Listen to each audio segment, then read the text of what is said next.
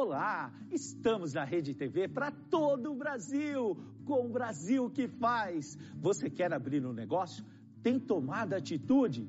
Nunca desista dos seus sonhos. Vem comigo. Eu sou o Elvis César e o programa Brasil que faz de hoje tem a honra de receber um dos maiores empresários do segmento do nosso Brasil, Antônio Rei do Mate. Como é bom tê-lo aqui, amigo! Prazer, Elvis. Obrigado. O prazer é todo meu, Antônio. Deixa eu te falar, essa escalada, todo o Brasil tomando mate, mais de 300 lojas.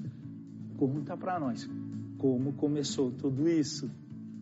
Isso começou na São João, São João com Ipiranga. Uau, esquina de luxo esquina, essa, é. hein? Começou em 78, com uma loja do meu pai, é, que tinha vários, vários segmentos, vários comércios no centro, e abriu a primeira loja do Rio do Mate, São João, quase esquina com Ipiranga, é, uma época de auge do centro, época que o centro as pessoas iam. Tinha todo aquele glamour. glamour. É, já, já tinha passado, o glamour tinha uns 10, 15 anos antes. As pessoas iam para o centro nas comemorações de Copa do Mundo, para passear. Era, não existia Oscar Freire, existia a Avenida São João. Isso nós estamos falando né, da década de 50, do ano do, do 60, né? Do século passado. Do século passado. Mas a São João, o centro era, era um centro vivo, não. Hoje o centro está muito. É, muitas empresas saíram de lá, escritórios de advocacia. O centro hoje não é mais aquele centro né, dos anos 90. Não é tão requintado ainda, não. mas continua, continua o centro, né? Mas naquela época, quando é. o Rei do Mate começou, o centro era o must, era o auge. São João com Ipiranga era a esquina mais forte. famosa, sem dúvida. Que sacada brilhante foi essa? É, eu existia uma casa de chá no centro de São Paulo é, que também vendia é, as bebidas à base de mate. Meu pai sempre gostou, acho que tinha a visão que as, tinha uma saudabilidade, porque a gente, na verdade, naquela época, quando a gente começou, você passava num corredor de, de supermercado, existia uma ponta de gôndola com, com um produto não carbonatado, né, com um produto mais saudável.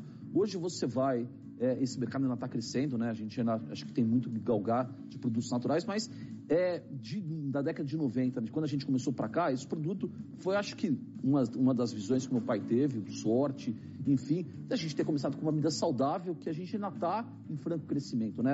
Esse mercado está crescente. Hoje você vai no supermercado, são corredores corredores de bebidas saudáveis, não carbonatadas, sucos, águas de coco, chás e tudo. Então, acho que a gente ter, ter começado naquela época, com uma vida saudável, né, na década de 90 e tudo, é, acho que foi um dos motivos que fez a gente ainda hoje ser atual. Quer dizer então, amigo, que você já tinha mentoria em casa, tinha um mestre do empreendedorismo, que tinha sacadas. Pelo que você está me falando, seu pai era um visionário, um homem além do seu tempo, e já falava isso. Outro dia eu estava estudando e verifiquei como começou o self-service dos mercados nos Estados Unidos. Foi impressionante essa medida. E da mesma forma, aqui no nosso país, vocês iniciaram com uma bebida saudável, com um mercado é, visionário, inusitado seu pai era um mestre do empreendedorismo? Ah, com certeza. Na verdade, meu pai montou a primeira loja na São João com menos de, de 18 anos. É... Uau! Então, você vê isso na década de, de começo dos anos 50. Espetacular. Eu trabalhava com artigos de época, ovos de Páscoa, quando nos supermercados não trabalhavam com ovos de Páscoa, ovos incrível de ainda, né? Páscoa? né? Você Conta imagina, mais. as pessoas imaginam se vai no supermercado, são, são é, supermercados inteiros vendendo, sessões inteiras vendendo ovo de Páscoa. Naquela época, os supermercados não tinham. Os ovos é uma coisa que até é recente. Nós estamos falando, talvez, de, dos anos 70. Algumas décadas atrás. E hoje você vê como é que está esse mercado. Então, ele tinha, na, ele tinha as lojas de, de, de roupa, de camisarias, e em algumas épocas do ano ele transformava a loja num artigo do, de, na época que, de carnaval, que se, se tinha carnaval na São João, na, na época de Páscoa, é, artigos de Natal, então ele sempre mudou. E o mate, quando ele começou, foi uma das coisas que ele sempre gostou e sempre apostou muito. Olha, é, empreender em família tem todos os benefícios. Tem essa mentoria gratuita, a proximidade, sobretudo a confiança. Mas também tem as dificuldades do relacionamento. Qual a dica que você já deixa para quem está iniciando hoje e quer empreender em família? Elvis, eu acho que a única, o único estresse que eu tive com meu pai, acho que o maior entrave, foi quando eu me formei e eu acabei, eu fiz economia e fiz direito. Quando eu acabei a faculdade, falei para meu pai, eu vou entrar no comércio, tá no sangue, gosto, tu, vamos, acho que o do Mate tem tudo a ver. Mas você fez faculdade, 10 anos, dois, duas faculdades e tudo. Vamos montar um escritório. Esse foi um estresse que a gente teve, porque eu acho que ele sabia como é que eram as dificuldades do comércio na época. Meu filho entrando nessa, depois de, de, de duas faculdades. Mas foi o único estresse, porque eu acho que a gente nunca. É, eu sempre tive uma carta branca no negócio. É, e a gente nunca acabou se metendo na área do meu pai cuidava da parte administrativa, financeira. Então, é, a gente ter algum atrito na operação do negócio, a gente nunca teve. E aí, como foi o deslanche de todo esse processo? Eu, eu abri minha primeira loja, eu fiz minha monografia de, de economia em cima de franchise, achei que tinha todo espaço, a franquia estava começando no nos país. anos 90, tinha muito pouca informação. Até para fazer a monografia foi difícil conseguir informação para poder é, fazer o, o, a minha monografia.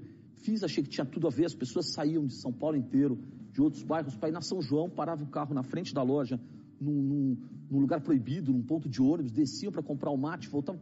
Gente, mas as pessoas estão saindo, a gente tem que ir aonde o consumidor está, né? Não o consumidor sair de São Paulo inteiro para vir para o centro. Que sacada. Então, acho que a gente tem um potencial enorme. Tinham duas lojas na época. É, eu acabei entrando no Rio do Mate, montando a terceira loja do Rio do Mate, na própria São João, já eram duas lojas na São João, na mesma quadra, que virou um ponto de referência do Rei do Mate, com uma cara um pouquinho diferente, já com, uma, com alguns outros produtos, porque o Rei do Mate, no início, ele tinha sete, sete sabores de mate mate puro com leite, com limão e uns quatro sabores de sucos concentrados que você misturava junto. Naquela, naquela época, era uma estratégia a proximidade das lojas ou o ponto era tão fantástico que exigia mais uma loja? Acho que era um pouco de cada. Uau. Era um, um pouco fácil da gente ter as lojas na mesma quadra, as pessoas conheciam o Rio do Mate como estando na São João, a loja tinha muito movimento, então cabia uma loja do lado, né? cabia uma loja perto na mesma quadra. É, então foi, foi tudo, foi um pouco de casou, né? Fez a gente estar na São João nas três, na mesma quadra nas três primeiras lojas. Um povo que ama tanto o café, Antônio, como o nosso.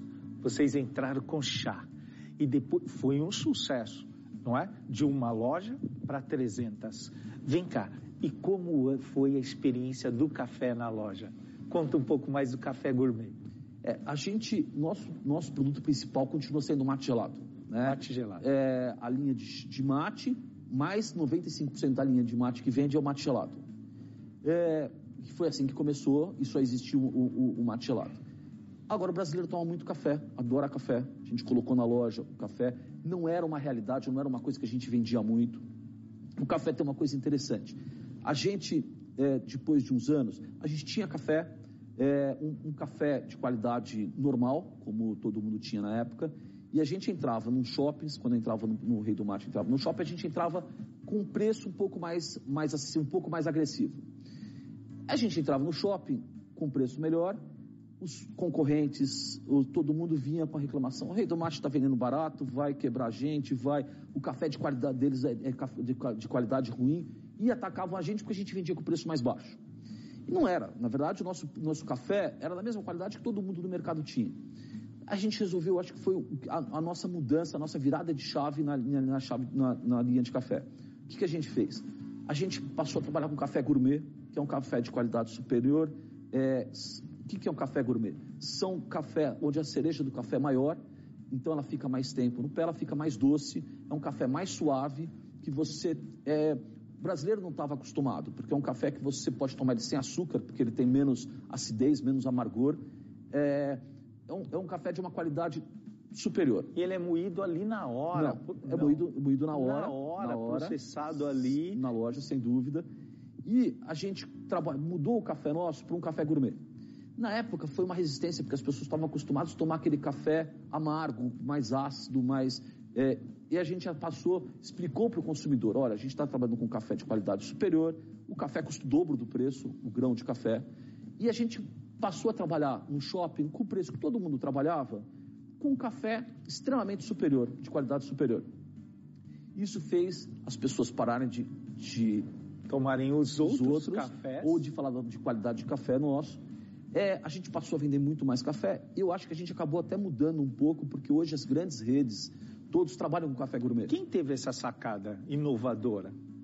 acho que a gente do Rei do Mate, não vou falar, eu acho que a equipe Rei do Mate, uma das coisas que a gente procura fazer, e eu acho que é se reinventar todo dia. Essa parte de inovação, a gente não ia conseguir manter uma empresa de 40 anos de pé se a gente não se inovasse todo dia. Faz parte do empreendedorismo, Nosso DNA. então. Do DNA, faz, faz parte do empreendedor em geral. A necessidade de se reinventar. E novidade sempre. Sempre. sempre. Novidade é uma questão de honra. Olha, 300 lojas, país continental, algo gigante a logística explodindo. Época de pandemia agora, nós estamos com a logística, ver a compra pela internet, mas olha, quando a pessoa começa uma única loja, um único negócio, já é difícil organizar a logística. Como é a organização da logística do Rei do Mate? Esse programa a gente tem uns três dias para continuar falando dele aqui. Tem, vamos tem. embora. Para falar de logística aqui é um negócio é, insano. No Brasil, se você for pensar, todas as dificuldades que você tem para fazer chegar, país pequeno, né? País Sair de São Paulo para chegar em Manaus é, ou em Belém é uma missão. Ó, Vai até de barco. Superman dirigindo o caminhão, né? Porque é. você fazer chegar lá é uma coisa que é, não é fácil. Aí você tem todas as diferenças de impostos que o Brasil tem, todas as barreiras tributárias, todas as guerras de imposto de um estado para o outro Aí você tem que sair de São Paulo, às vezes você entra no estado, você tem que parar na, na barreira para poder pagar uma guia, porque a diferença de imposto de um lugar. Então, a logística para a gente conseguir chegar em 85 municípios, 17 estados e alguns estados longos, como a gente estava falando em Manaus, em Belém e tudo, é, é uma coisa de louco. Na verdade, com um país continental que nem a gente, nem você falou. É, às vezes você vai, é mais fácil você sair daqui para Buenos Aires do que daqui para Manaus, fazer chegar um caminhão de produto lá. É verdade. Hoje a gente tem uma, uma a gente trabalha com uma empresa logística que trabalha para os grandes players do mercado, para vários várias redes, que já tem lojas, né, talvez nos shoppings, nos lugares, na maioria que a gente tem, a gente acaba se cruzando nessa malha. O que você está me dizendo agora, que tudo isso, essa estrutura, mas ficando a dica aqui, o importante não é o tamanho, é o profissionalismo, é isso? Eu acho que no profissionalismo, eu acho que você entender um pouco como é que funciona tudo, né? Quando você vem uma, vem algum player de fora, né, de café, um concorrente, querendo entrar no mercado aqui, é, se ele não souber como funciona a logística, a parte tributária, é, de, do, falando parte tributária até do, entre estados e tudo, é, a pessoa não consegue entender o Brasil, não consegue crescer aqui. Você acredita, Antônio, que o empreendedorismo pode ser uma alavanca para a retomada da economia no nosso país? Ah, a gente nasceu em crise, né? Você lembra quando a gente não teve em crise? Não, não me recordo. Eu também não lembro quando não a gente lembro. não teve em crise. Acho que hoje a gente está numa crise diferente, né? De todas que a gente passou. Né? A gente é, a gente está vendo hoje uma crise é, de saúde, política, uma crise financeira, acho que tudo envolvido. É, acho que a gente hoje tem tudo, uma, todo dia é um dia novo que a gente vai aprendendo o que, que vai acontecer. Acho que a, a solução para tudo vai ser a vacina. Acho que isso vai fazer o varejo voltar. voltar. Acho que não vai, não vai existir outra outro, outra receita, não a gente, a gente fazer nada, empreendedorismo, o que for. Se a gente não tiver a vacina, se a população não tiver hoje uma... Segura, se não tiver segurança necessária para tanto. Então, não faz sentido nenhum. É. É, se a gente for ver hoje, a gente tem algumas lojas em shopping, na época que estavam com shoppings fechados. É, aí os shoppings reabriram, aí o Rei Tomate reabriu. Aí você não podia consumir na loja e você não podia consumir no, no corredor do shopping, porque você não podia ficar sem máscara. Então, que sentido faz? Eu tenho uma loja em shopping, você comprar um, um, mate e você tem que sair do shopping para consumir o mate para depois voltar para o shopping.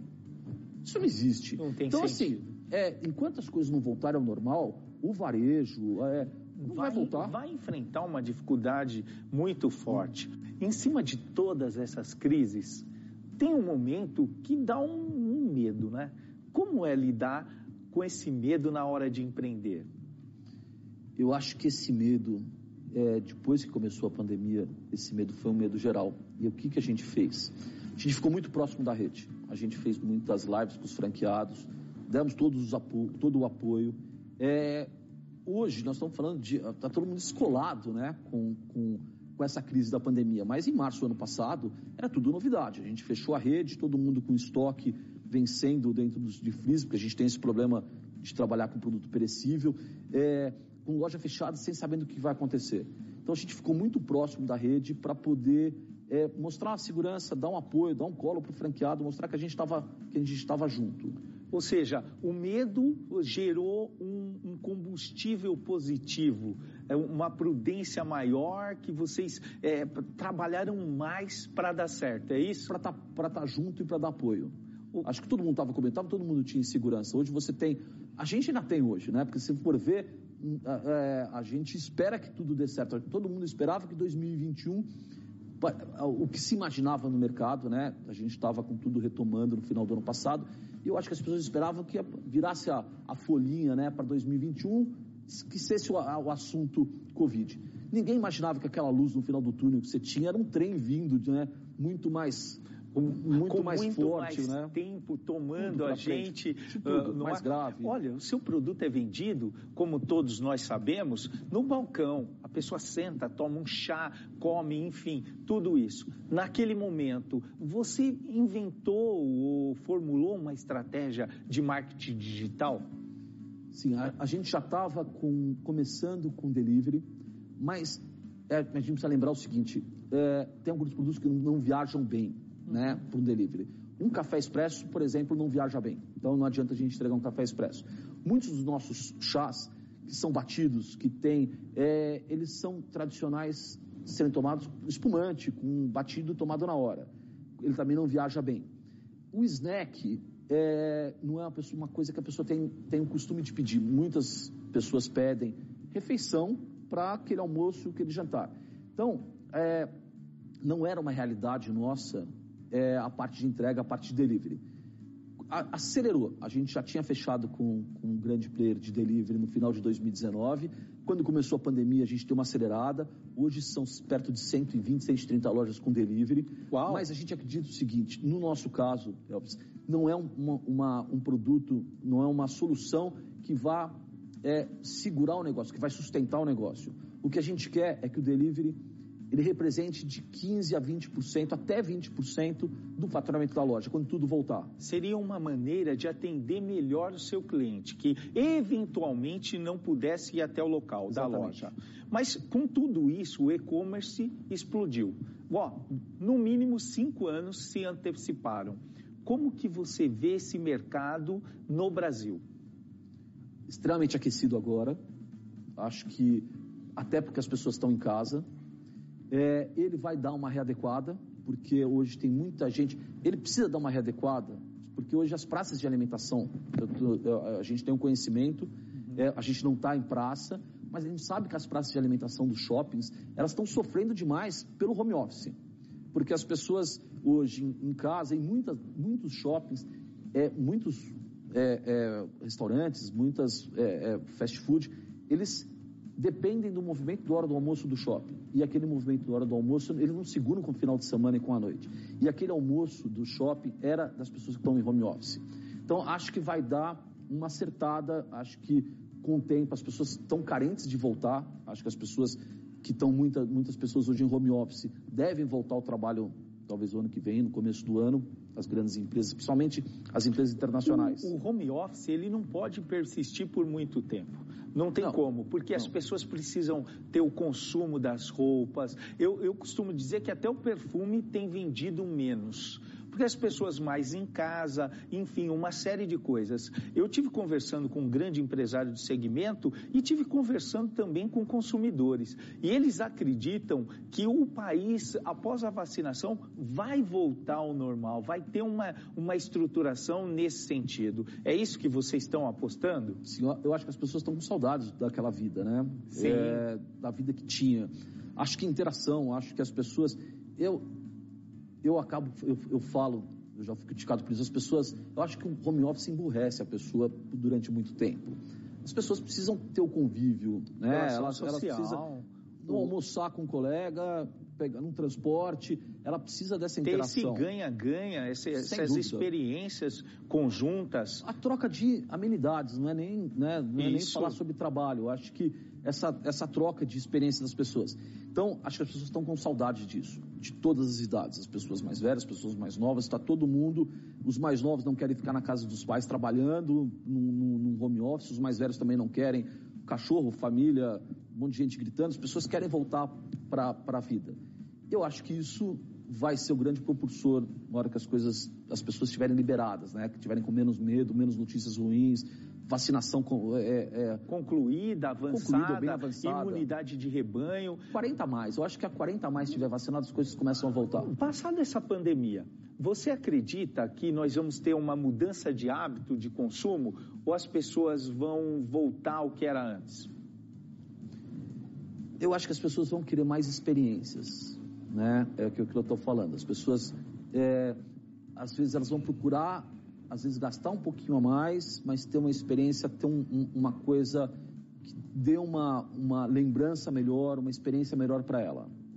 É, acho que alguns segmentos mudaram. Na verdade, acho que vestuário, as pessoas estão comprando parte digital. Acho que isso houve realmente uma mudança. E muitos dos shoppings, dos centros comerciais vão ter que rever como é que eles vão continuar trazendo. Já existia essa mudança, já existia uma, uma certa movimentação Elvis lá atrás, né? Com não nesse- nessa rapidez que teve, nessa agilidade que deu a pandemia, mas já existia lá atrás uma mudança dos centros comerciais fora do, do Brasil, procurando uma identidade, já tinha o digital vindo crescendo. Digital muito forte, os forte. catálogos. Como é que eles vão fazer nos enfim. shoppings? Como vão trazer público, mais entretenimento, mais alimentação? O que, que esses shoppings vão ter que mudar? E isso vai ter que ter uma, vai ter que acontecer, né? Os shoppings vão ter que achar o, o- caminho. Dizer, as pessoas, os cinemas que antes eram uma, um- um- uma, uma coisa que o shopping não podia viver sem. O shopping está sem cinema, ficou um ano sem cinema, Tá se né? adaptando. E agora vai voltar. Como é que esses, esses com, com os Vão filmes vão voltar? Se vão para o streaming, se vão voltar né, para as telas. Então, a gente já tem umas dúvidas também como é que isso vai acontecer, para ver para que caminho vai o varejo, para que caminho vão os centros comerciais e tudo. O inverno chegou e com ele a grande oportunidade de ajudarmos quem mais precisa. Ajude o seu próximo. Roupa boa, a gente doa. Ajude o Fundo Social de Solidariedade da sua cidade. Eu quero agradecer a primeira-dama Vanessa e o prefeito Marcos Utonho, que me deram a honra de ser o padrinho da campanha do agasalho de Santana de Parnaíba. Um grande abraço, muito obrigado. Todo esse sucesso, uma loja saiu de uma loja para 300 lojas no país. Qual a lição que você deixa aqui para o pequeno empreendedor? Acho que botar um objetivo e sempre correr atrás. Inovação, ter um bom time. Acho que não existe um segredo, né? Não existe uma, uma dica. Não tem uma Na regra, verdade, é um manual, não é, é né? Você tem que não é como um livro. é, É. como criar filho. Ninguém tem uma uma uma, Uma é, um regra. manual. Não. Eu acho que inovação, é, acho que você tem objetivo, você tem uma equipe boa, é, você ouvir muito consumidor, ouvir, ouvir equipe, estar sempre procurando inovar, ver o que está acontecendo no mundo de novidade. Acho que você tem que estar antenado com tudo. Qual é a característica de um empreendedor de sucesso? Acho que inovação. Inovação. Inovação. Atento ao mercado, é, bem consciente do benefício que vai entregar para o seu consumidor. Você vê como é que a gente ia sobreviver uma empresa de 40 anos, 43 anos. É, a gente tem que estar atual todo dia. Se, eu, eu, falo isso, se a gente não todo dia se reinventar, tiver todo dia se atualizando, você começa a morrer. Se você não estiver se atualizando, você começa a andar para trás. Então, você tem que fazer isso todo dia. Na verdade, uma empresa que tenha seis meses, uma empresa que tenha 40 anos, uma empresa que tenha 200 anos.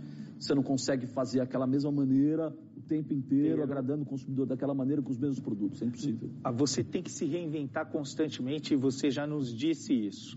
Você falou que teve um mentor, ou pelo menos um, um mestre do empreendedorismo em casa. Fala para quem está começando. É importante fazer um espelhamento, uma modelagem, é copiar o modelo de quem teve sucesso? Eu não sei se, se copiar ou se você. Ideias sempre acho que é bom ter. E sempre prática, não teoria. A teoria é uma coisa, a prática é outra. Eu acho que, na verdade, o que fez a gente é, aprender é botar uma. É, é diferente o franchise, né? Da época da monografia, que você faz a teoria e a, o choque de realidade a partir de 1 de abril de 91, que eu abri a primeira loja. É muito diferente. É, eu acho que essa, é, esse choque de realidade que a gente acabou tendo depois fez toda a diferença. Antônio, qual o seu propósito de vida? Ah, eu quero deixar, eu quero deixar um legado, quero deixar uma legado. marca bacana, Uau. quero que as pessoas reconheçam o Rio do Mate como uma marca 100% nacional, de snacks nacionais, a pessoa lembre quando quiser tomar um mate, comer uma coxinha, um café, é, que ela tenha na cabeça o Rio do Mate, porque vem muitos players para cá de fora e muita gente vem para cá, ela não sabe às vezes pronunciar, não sabe o que é uma coxinha, né? não sabe pronunciar o açaí. Então, e a pessoa vem para cá e acaba tendo que colocar esses produtos porque são produtos que o brasileiro está acostumado. O brasileiro ama. A gente acaba, eu quero reforçar a marca, quero deixar na cabeça do consumidor gerar mate, emprego, gerar emprego, dar oportunidades, lembrar da gente, mostrar que a gente é uma empresa 100% nacional. Vamos fazer um jogo rápido aqui. Eu falo uma palavra e você responde. Um empreendedor de sucesso. Meu pai. Uau! Meu pai. Um bom livro para a gente ler. É, os livros do Marcos Codelai, meu amigo. Um hobby. Viajar. Sua família. Que saudade de viajar, hein? Que saudade, que saudade amigo. Você falou agora, meu Deus. Sua família. Tudo, é tudo. Deus. Sempre. Sempre. É Sempre. o que nos deixa de pé. Nos orienta. Antônio, quem é o Brasil que faz para você? todo mundo que quer fazer, é, que seja positivo e queira fazer o negócio andar. Acho que a gente precisa mais, mais fazer e menos esse, esse blá blá blá que tem hoje em tudo, né? Toda essa polarização, Sim. tudo isso. As pessoas precisam parar um pouco com isso e olhar um pouco para o objetivo, querer fazer, parar de falar, olhar a vida dos outros. Você não pode ter um, uma opinião. Cuidar da sua contra... própria vida da e avançar. Vida, vamos fazer o negócio andar. Sem dúvida, é isso que está faltando. Antônio, eu quero te agradecer por essa magnífica entrevista. Prazer é meu. Agradecer a Deus pela oportunidade, amigo. Obrigado, obrigado eu. Prazer estar aqui, cara. Eu que agradeço. Esse programa foi feito para que você Nunca desista dos seus sonhos. Vamos para cima, galera! Você pode acompanhar essa entrevista e muito mais no nosso canal do YouTube. Se inscreva lá. E após o programa, iniciaremos uma live no nosso Instagram. Um grande abraço. Obrigado por essa sensacional audiência. Até o nosso próximo programa. Valeu!